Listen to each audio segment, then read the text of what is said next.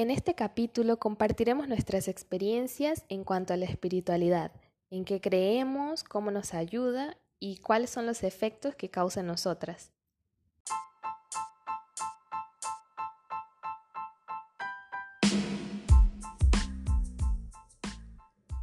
¿Cómo describes la sensación que te causa el estar rodeado de amigos en un lugar íntimo? Frente a ellos somos únicos, vulnerables, transparentes.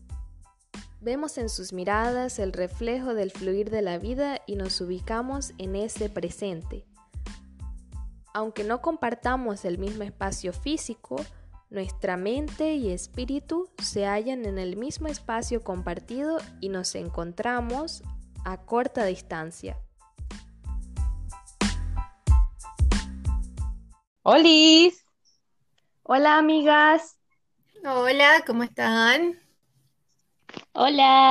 Me gusta que estemos grabando de noche, o sea, ya mm, capaz que no lo ven, pero estamos grabando como una hora más tarde de lo que lo solemos hacer y estamos como en un modo más zen, como más relajadas y creo que va bastante acorde con el tema, ¿no les parece?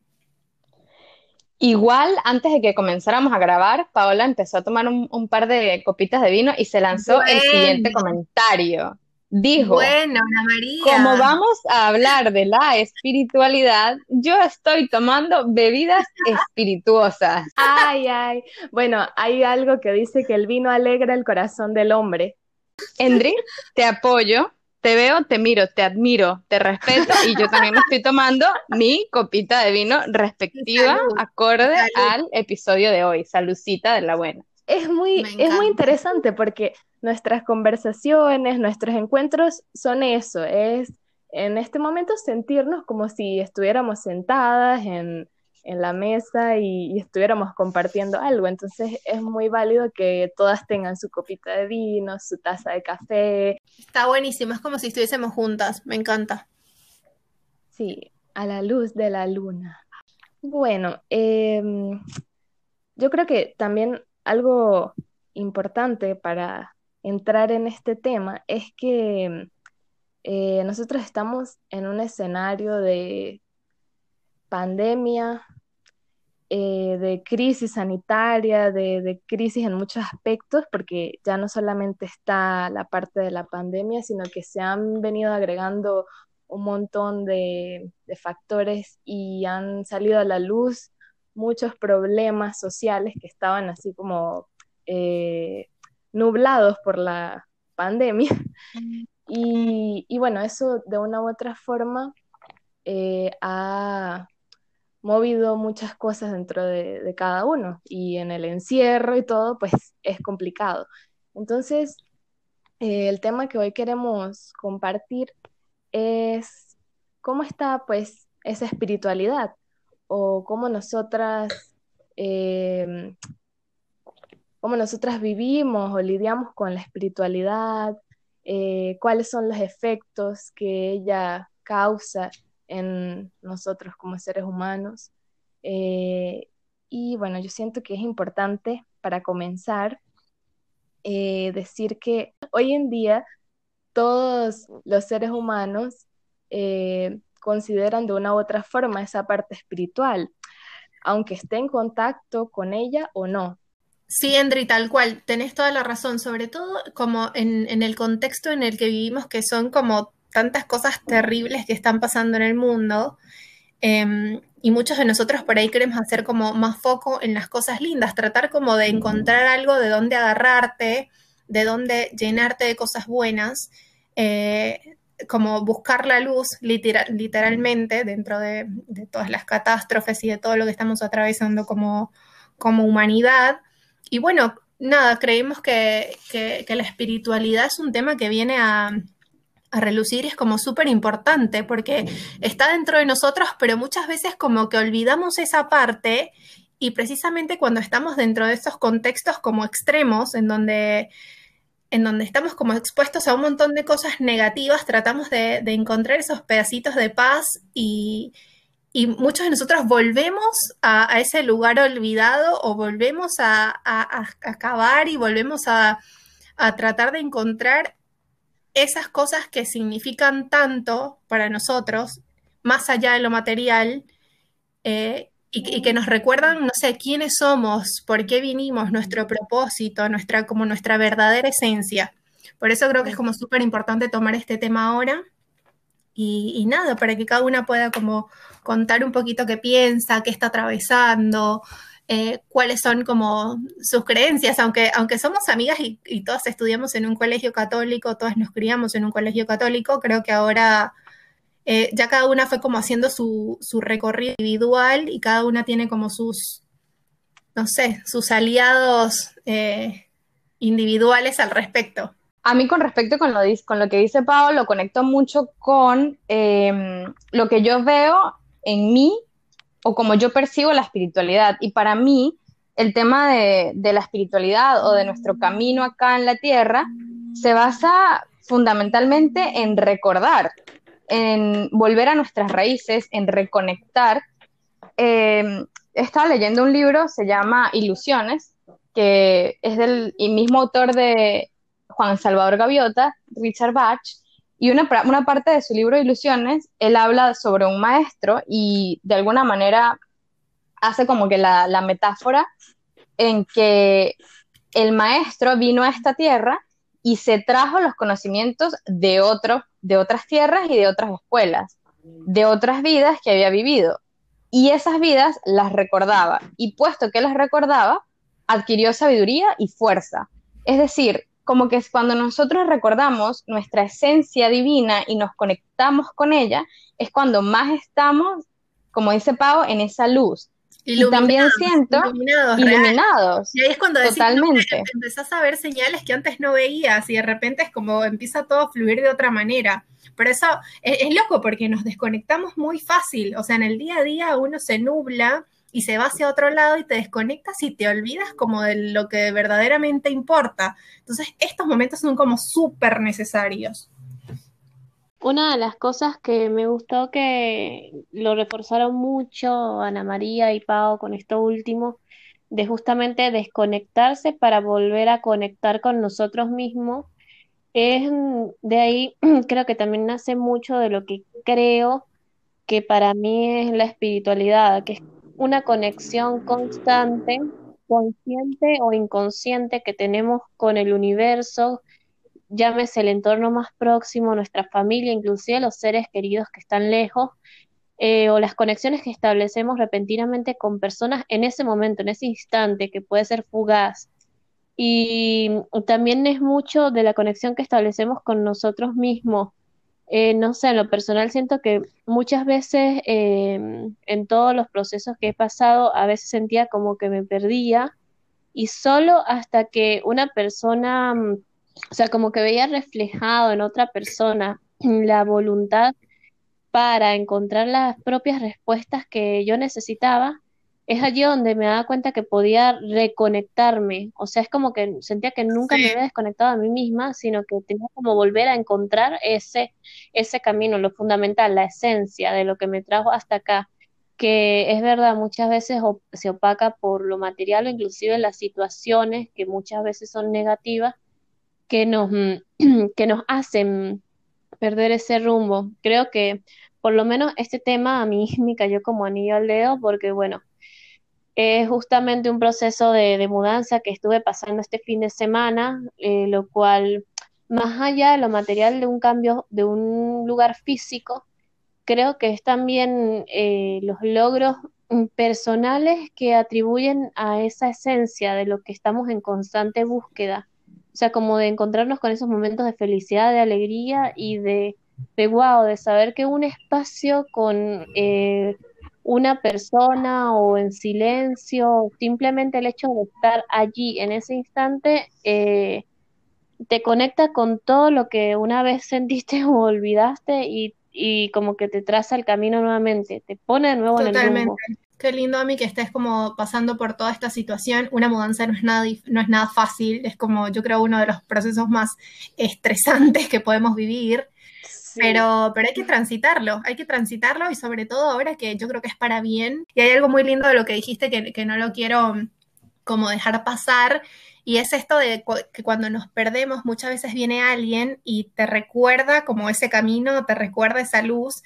Y yo digo, qué importantes son como nuestros afectos, qué importantes son las personas que nos rodean y que por ahí eh, es alguien que no nos imaginamos y de repente llega, no sé, con un mensaje, con una sonrisa, con algo que nos hacía falta y te hace reconectar con esa parte de ti o por ahí tener más conciencia de esa parte de nosotros que, no se manifiesta materialmente, pero que es tan importante como la, la espiritualidad. Creo que ahora lo hemos valorado muchísimo esto de el compartir con los otros, que ahorita está tan difícil eh, estar con las personas que queremos muchas veces, pero en estos momentos valoramos que el otro puede ser una señal de luz para nosotros. Endri, a mí, o sea, me, encanta esa revalorización de, las relaciones que nosotros tenemos como, como seres humanos y darle un nuevo concepto, el qué significa realmente compartir y qué tan amplio lo podemos llevar, eh, especialmente hoy y en el momento en el que atravesamos. Pero más allá de lo que estamos pasando en, el día a día de, esta, de esta situación, yo quiero como también traer a, como que traer a la conversación el tema del balance, me parece que yo hablo de balance en casi todos los episodios, pero el balance entre las dos, como que los dos aspectos que conforman lo que somos. Por un lado, nosotros somos seres humanos, seres físicos, pero por otro lado somos seres espirituales. No sé si han escuchado esta frase de que soy un ser espiritual con experiencias humanas y que esas experiencias humanas son los que nos hace diferentes uno de los otros. Mis experiencias van a ser totalmente diferentes a las suyas, pero absolutamente todos somos seres humanos y todos somos seres espirituales. Y sin embargo, es como fundamental hallar el equilibrio entre ambas cosas. Les pongo un ejemplo. Acá en Estados Unidos se vive mucho el mundo físico, el mundo material, eh, como que lo que tú puedes palpar, lo que puedes percibir y lo que puedes cuantificar en, este plano existencial. Pero vayámonos a otra parte, a la India, en la que el mundo espiritual tiene muchísima mayor relevancia, eh, en lo que también se vive muchísima pobreza o pobreza extrema en algunas partes del país, porque ellos no les dan tantísima, bueno, esto también tiene otros, otras connotaciones sociológicas, pero ellos no les dan tanta importancia al tema del enriquecimiento material, sino como el, exacto, el enriquecimiento espiritual. Y se ve también en zonas como en Nepal. Entonces es como que partes del mundo en lo que en las que el mundo espiritual se desarrolla muchísimo, pero dejan a un lado un poco el mundo físico y por otro lado en Occidente le damos mucha importancia al lado como el mundo físico, lo que ves como humano y siento que parte de nuestro proceso y nuestro camino de crecimiento espiritual es hallar el equilibrio entre ambos mundos que nos componen. Sí, totalmente. Y ahora hay tantas cosas, como tanto volumen de, cosas que te nubla la cabeza, que por ahí la parte espiritual es como un, poco dejada de lado y después en, lugares como la India, tal y como lo mencionaba Sana, por ahí al no tener ese componente material o todas esas distracciones que podemos tener, eh, como seres humanos les toca como aferrarse a otra cosa y en realidad termina siendo como súper como no sé, es como sacarle el, beneficio a la situación, porque son personas que tienen la parte espiritual súper desarrollada. Que es lo que yo siento que hemos venido haciendo en esta cuarentena. Como nosotros no podemos tener ese contacto físico con el mundo externo, me parece que muchos nos hemos visto en la situación de volver a ver hacia adentro y de volver a, a conectar con esa parte espiritual que somos. ¿No les parece? Sí, sí, totalmente. A mí me gustaría que, que Endri nos contara un poquito de, fue como, de cómo fue su acercamiento a, toda esta parte espiritual que nosotras conocemos de ella, pero que mucha gente no la conoce. Endri, ¿nos querés contar un poquito como de tu experiencia? claro, eh, me da risa que, que ustedes como que me sacan las cosas como por cucharadas porque yo, me quedo así como, como observando, escuchando y de repente, Endri, Endri. Bueno, eh, creo que todas han dicho en sus intervenciones eh, una palabra que se llama reconectar. Y, o sí, reconectar. Eh, justamente eso me hace pensar en la palabra religión, que eh, no, me pregunten este, de dónde viene eh, la palabra, pero significa religar, o sea, es re, como religar. Este, en, en portugués es más interesante porque ligar es justamente eso, conectar, entonces es reconectar. Y, y justamente la religión, yo no, no me voy a, meter aquí en profundidades, pero este, son como esas técnicas que nos permiten eh, esa parte, bien Ana María lo, decía, la parte eh, como corporal y la parte ya de la mente, del espíritu, eh, cómo nosotros podemos hacer que nuestro cuerpo siga más esas cosas del espíritu. A diferencia de como mal se ha creído que simplemente la espiritualidad es un conjunto de, rituales o este, eh, estás dentro de, un, de, cuatro paredes de un templo, es muy diferente de, todo eso, porque mm, creo que para todas las, las, personas, o sea, dependiendo de, de cómo somos, de cómo es nuestro temperamento, nuestra historia, nosotros recibimos y percibimos esa parte espiritual eh, a veces con mayor o menor impacto en, diferentes cosas. Em, por ejemplo, hay personas que, perciben y, reciben su alimento, ¿no? su parte espiritual a través de la oración, otras que lo hacen más a través de prácticas de virtud, de perfecciones, eh, perfección de, la virtud, de las virtudes, eh, hay otras que de repente lo hacen siendo generosos, eh, ayudando al necesitado, u otras con sacrificios para sacrificándose para ser mejor. Y, si bien que todos de una u otra forma tenemos que hacer esas cosas, hay personas que se como que están, fueron hechas más para unas cosas que para otras. Pero eso, digamos, en, en, todas las, las, culturas, siempre esa parte espiritual es importante. Y hoy en día hay un concepto que a mí me gusta mucho, que se llama el hombre, así ya no es aquel hombre eh, máquina, hoy somos como los seres complejos porque eh, estamos conectados a un montón de cosas y a un montón de, aristas, pero indudablemente una de esas conexiones es la espiritualidad. Em, y a mí me, llama muchísimo la atención porque yo en, quiero pues comentar un poco acá, cuando estudiaba administración, eh, yo estudiaba con, eh, mi grupo de amigos eran como un, grupo de, de siete, ocho personas y todos eran totalmente diferentes. Habían dos ateos, otros que, bueno, eran católicos, otros que no creían en nada. Y, a veces yo percibía la espiritualidad de una forma tan fuerte en los que eran ateos. Era, era una cosa tan increíble porque ellos eran capaces de, esto ya es una cuestión filosófica, ¿no? De, eh, de mm, valorizar lo que es verdad, el bien y la belleza. Entonces, esas personas eran como capaces de, ver esas cosas de una forma tan profunda y tan linda y, yo decía, es eso. Es lo mismo, pero con otro nombre. Sí, exacto. Y mm, así, yo crecí, eh, digamos, en una familia católica, pero éramos católicos como por porque me bautizaron y por costumbre, pero no por realmente eh, practicar la fe.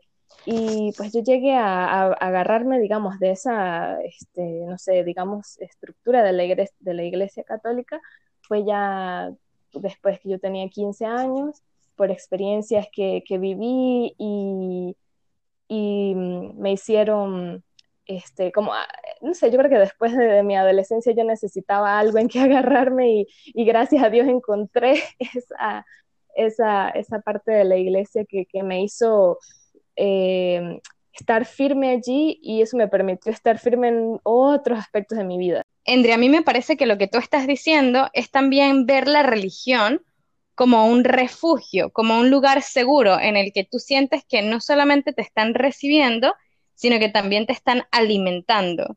Y con lo que comentas acerca de las personas que, que indistintamente de, lo que, de lo que crean o practiquen, a mí me parece que todos ah, de alguna manera tenemos rituales que nos conectan con el quién soy, independientemente de la religión que practiquemos o de cómo ejerzamos nuestra espiritualidad. Sí, es justamente eso. Yo creo que eh, en la religión yo encontré también esa, esa parte de refugio y como así tantos años eh, tiene la iglesia, ¿no? Para, como para tener una, una guía.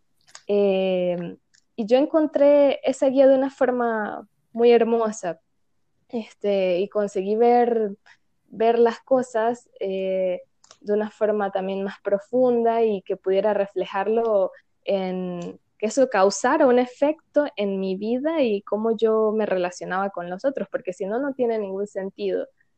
Y, es algo que va todos los días así, en constante eh, camino de perfección, como dijera una santa, Santa Teresa de, Ávila. Creo que algo que realmente conectó conmigo de, de todo lo que dijo Andy es justamente mm, de que en cada religión es como que hay una estructura que conlleva al mismo objetivo, digamos, y creo que es algo fundamental en lo que siempre he creído una vez como que empecé a, tomar mis propias creencias en serio, es justamente que para mí las deidades que a nivel universal les ponemos distintos nombres, Dios, Buda, para mí no sé, siempre han sido la misma, la misma energía universal, o sea, el creador o la fuente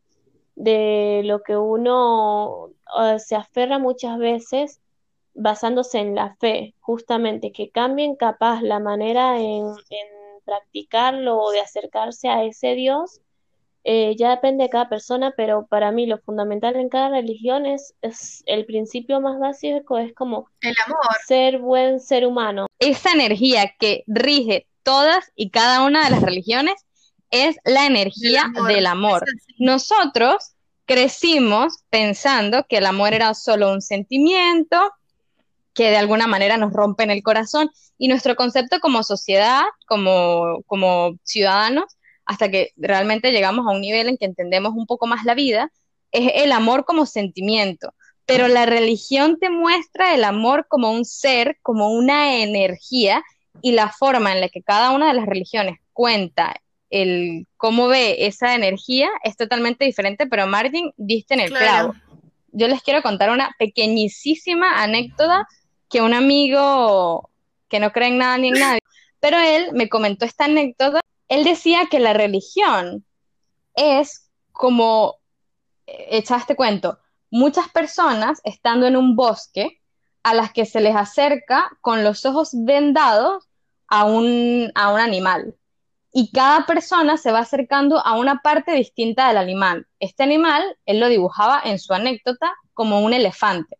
Entonces, habían personas que con los ojos vendados se acercaban a la trompa del elefante, otras personas tocaban las orejas, otras personas se acercaban a las, a las patas, otros estaban en el medio y tocaban como la formación del cuerpo del elefante, otros tocaban la cola, y cuando esas personas se les preguntaba para describir a ese animal, cada uno describía la parte que estaba pudiendo sentir desde, su ceguera.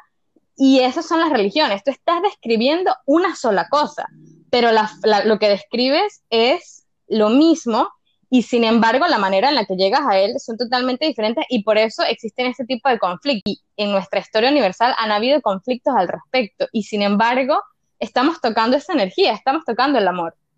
Qué lindo.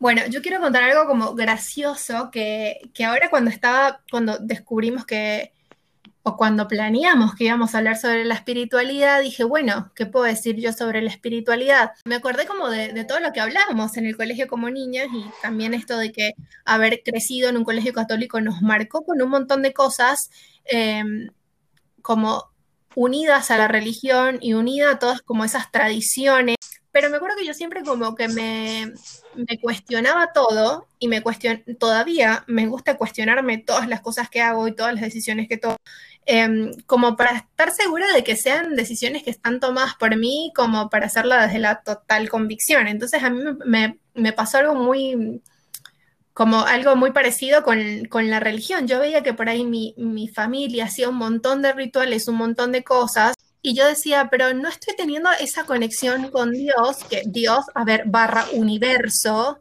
eh, barra amor, que, que, es justo lo que estábamos hablando. Y nada, o sea, yo creo que la espiritualidad es como un proceso, un proceso completamente personal en donde tenés que buscar Em, cosas que te hagan feliz. Yo creo que en el Dios en el que, en el que creo es un Dios del amor, un Dios comprensivo, un Dios que no te juzga. Es eso de que, de que la espiritualidad es un camino completamente personal en el que vas a encontrar el amor. No creo mucho eso de, de ser completamente ateo, porque en los momentos de necesidad, en los momentos de mayor vulnerabilidad como seres humanos, hay algo que se llama fe, que, surge de nosotros y de, lo cual nos agarramos. Y nada, que para mí es vital.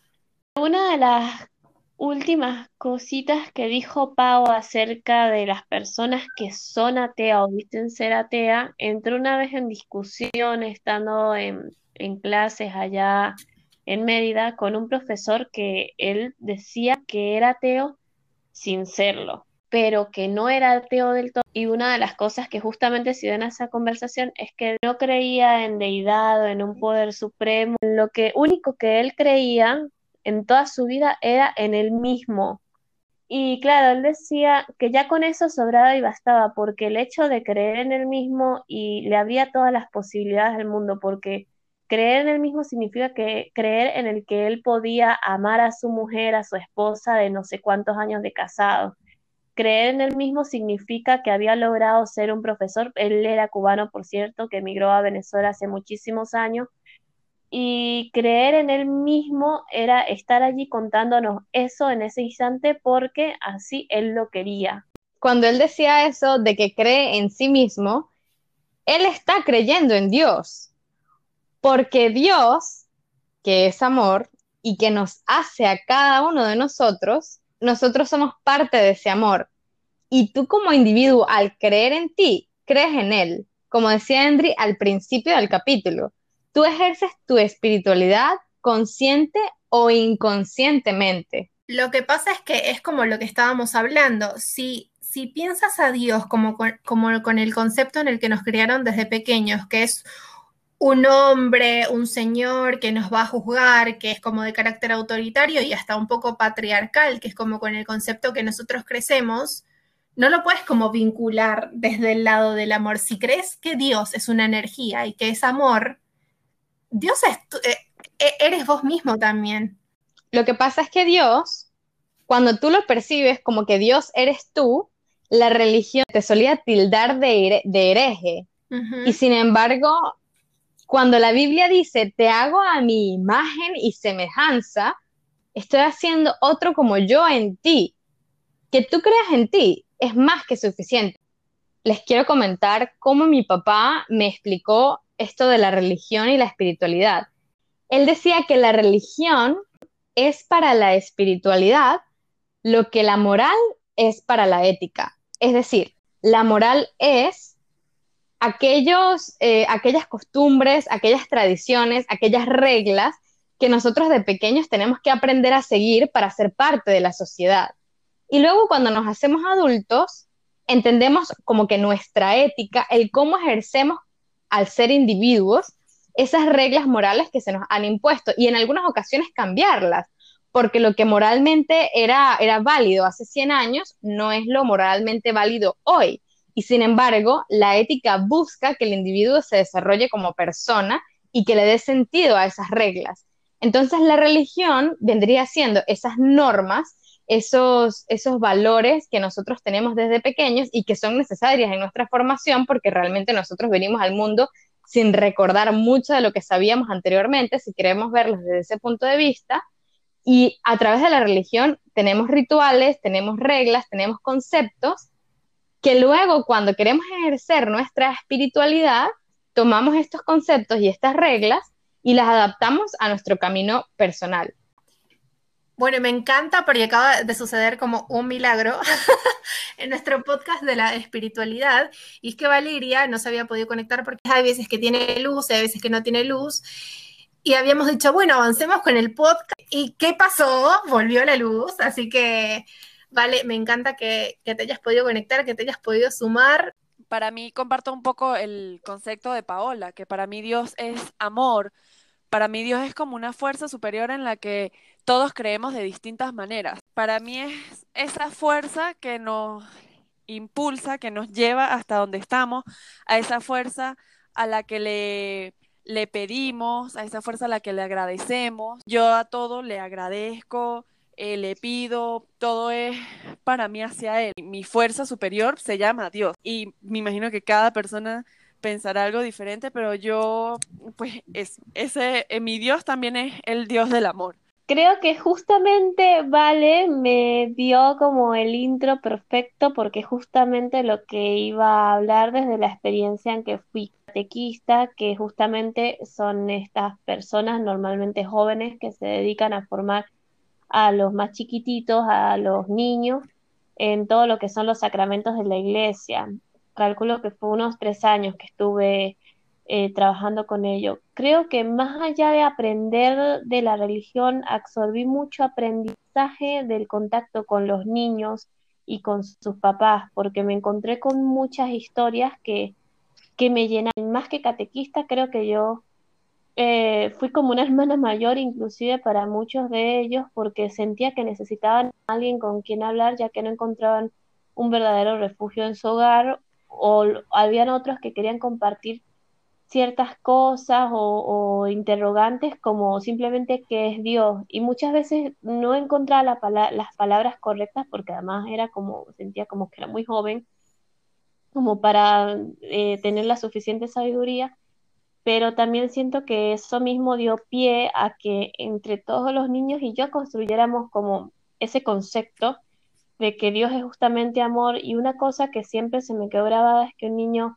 cuando le pregunté, ¿y para ti qué es Dios? Se quedaban mirándome, pero yo pensaba que iban a dudar y sin embargo hubo uno que me dijo, para mí Dios es mi mamá, porque mi mamá me da besitos y mi mamá me protege, mi mamá me da abrazos.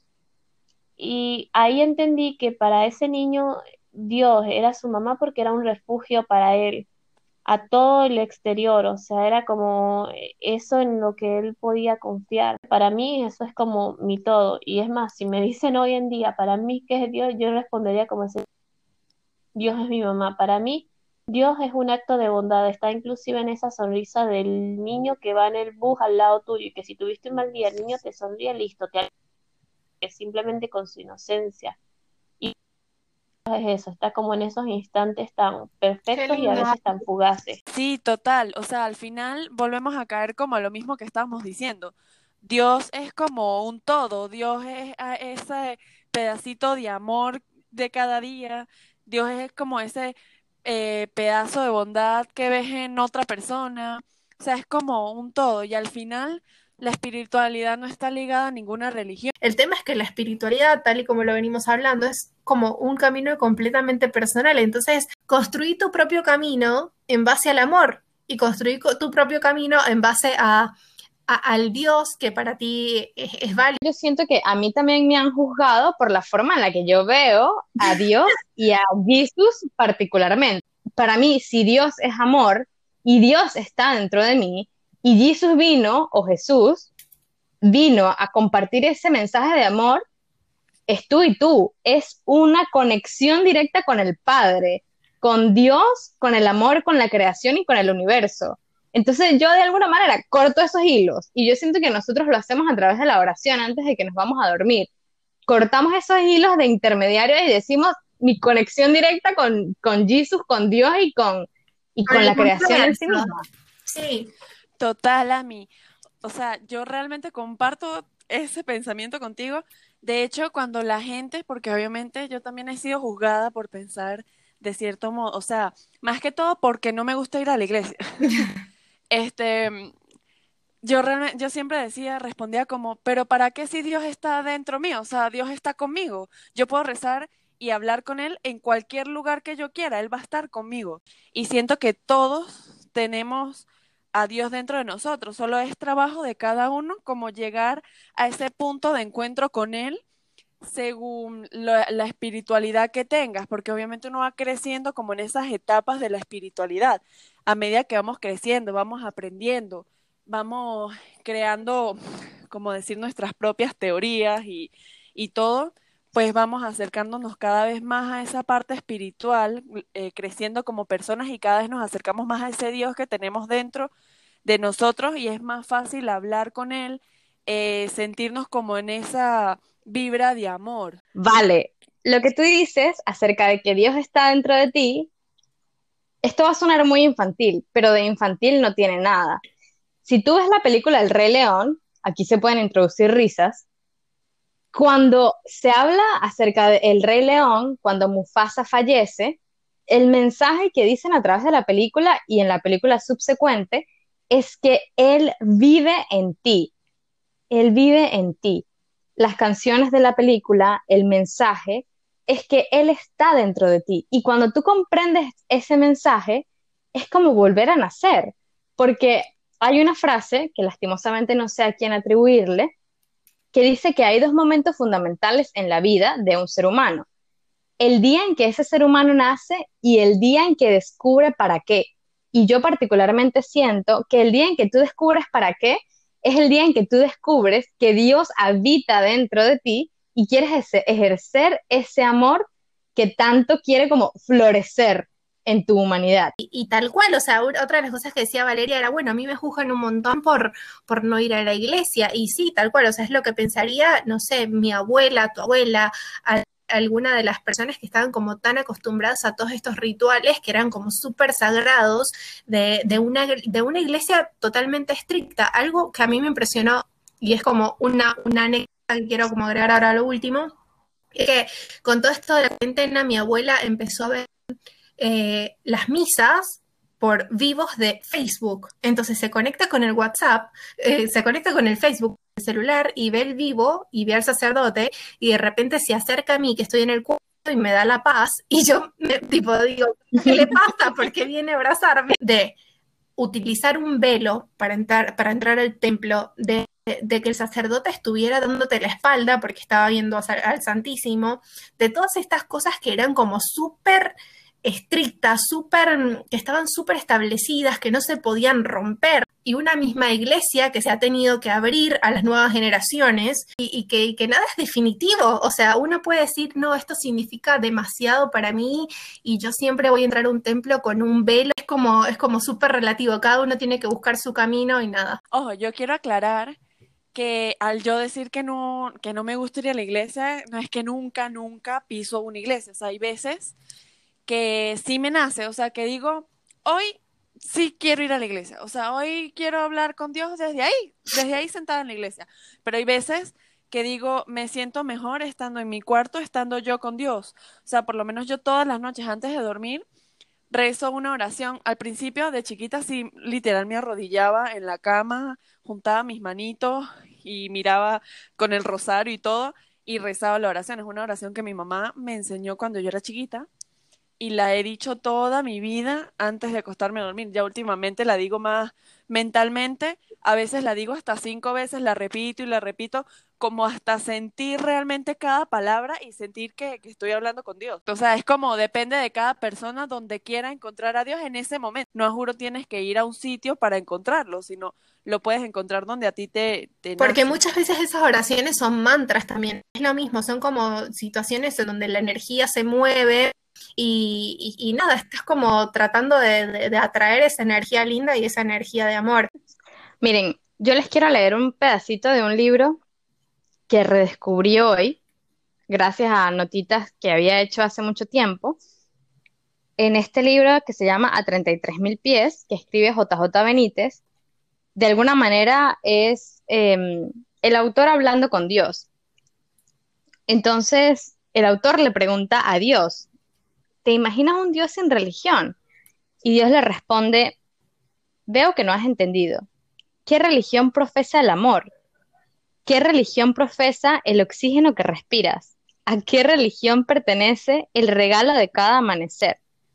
¿Es religiosa la bondad? ¿Y qué me dices de la belleza? ¿Qué religión practica la muerte? Y cuando te imaginé, ¿crees que pensaba en alguna religión?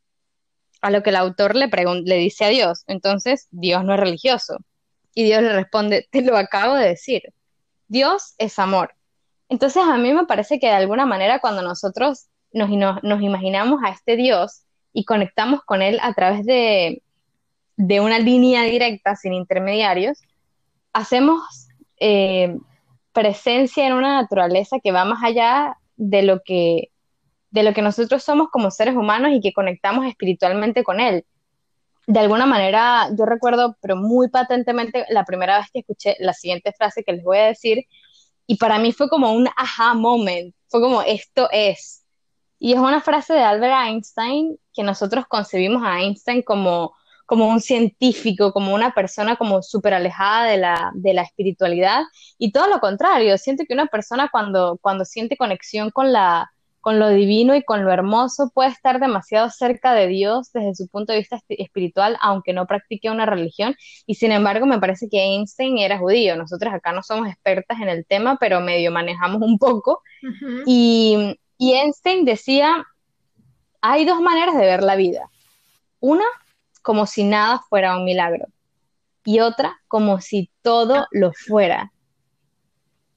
Cuando yo leí esa frase, yo decía, wow, para mí, yo decido que cada acción en la que soy parte es un milagro y decido abrir los ojos ante la belleza de la vida, sin importar de dónde venga y qué color tenga. Eh, otra cosa que me parece importante aclarar o resaltar antes de que acabemos con el episodio de hoy es que es muy importante que nosotros hablemos de uno de los mayores frutos del amor, en la que ya todos estamos de acuerdo que, que Dios es amor, y uno de sus mayores frutos es, es la libertad, el libre albedrío con el cual nosotros nacemos y que ejercemos cada día de nuestras vidas porque justamente ese libre albedrío es lo que nos hace tanto humanos como seres espirituales. Cuando tú eres consciente de que tienes la capacidad de decidir lo que te ocurre y que eres parte de ese accionar del universo, creo que te conectas de una manera hermosa con la divinidad y te das cuenta de que Dios, por ejemplo, es amor pero también es humor. Un Dios que sonríe, que se alegra, que comparte tu felicidad, que salta en un pie contigo cuando tú celebras algo hermoso. Un Dios imaginación que crea y cuando nosotros creamos, yo por ejemplo no soy artista, yo no sé dibujar muy bonito, pero cuando un músico crea, cuando un pintor, cuando yo escribo, cuando nosotros cantamos, bailamos, de la manera en la que lo hagamos, con o sin talento, somos parte de la creación, somos parte de la imaginación de Dios y somos parte de ese Dios que nos juzga. Me encanta. A mi pura luz lo que acabas de decir. A mí también me encantó todo lo que dijiste, totalmente de acuerdo todo. Y me encantó ese pedazo del libro que de verdad siento que resume todo lo que hemos estado hablando en la conversación y que deja como conclusión que Dios es amor. O sea, no hay una manera más sencilla de explicarlo que ese pedacito del libro. Yo lo último, y con lo último que quisiera dejar a las personas que de alguna manera hayan llegado hasta acá y nos hayan escuchado en esta conversación filosófica, es una frase que, que de alguna manera resuena conmigo cada vez que la vuelvo a escuchar. Y es una frase que dice, somos espíritu incondicionado atrapado por las condiciones, como el sol en un eclipse. Esta frase la escribió el poeta persa Rumi. Y es que nosotros estamos en esta tierra para de alguna manera aprender el amor, recordar de dónde venimos y reconectar con la fuente inagotable de, belleza, de luz y de verdad que, es nuestro Dios y que cada uno de nosotros pintamos con, con distintos colores. Haciendo referencia a la anécdota del elefante, que bueno, recuerdo que la primera vez que lo escuché fue en casa de Ana, hablando todas de exactamente de este mismo tema hace unos siete años atrás, no recuerdo bien cuánto tiempo. Y esa anécdota me, me, me gustó siempre mucho porque es bonito pensar que no importa cómo le llames a tu Dios, a tu fuerza, a tu fuerza superior, al final todos estamos agarrando una parte de ese mismo Dios, de esa misma fuerza, solo que cada quien lo ve y lo llama diferente. Y, y es muy bonito pensar en eso, que de una u otra forma todos estamos em, conectados o todos como en la misma sintonía, agarrando todos el mismo elefante, solo que diferentes partes. Me encanta porque siento que de alguna manera aquí la esencia está en el momento en que cada uno de nosotros abre los ojos y despierta la vida y dices, esto es parte de lo que soy, parte de lo que quiero ser y a partir de este momento quiero seguir andando por, por la vida, por mi camino, sonriendo a ese Dios al que, al que, al que agradezco, al que alabo y al que siento dentro es como de ese aha moment en el que en el que encuentras tu propósito como un instrumento de amor para hacer bien y para y para apoyar a otros también. Así que nada, me encanta haber compartido esto con ustedes, me encanta esta conversación que tuvimos. Yo también estoy muy feliz de haber podido llegar a la conversación No, y haber compartido sí. este momento con ustedes. este episodio es bastante particular. Lo grabamos frente a viento y marea, en el que empezamos Paola, Endrina, Margen y Ana María, y terminan simplemente Paola, Ana María y Valeria, porque Margen se desconectó en algún punto, Endri se desconectó, eh, desconectó en un punto, Valeria se conectó a la mitad de la conversación, y yo siento que, que es eso, o sea, saber darle eh, de alguna manera sentido a este tipo de conversaciones y agradecer el aporte de cada una. Así que, bueno, chicas, de verdad que súper, súper feliz de escucharlas, de compartir impresiones con Me ustedes. encantó. Nos vemos en la próxima.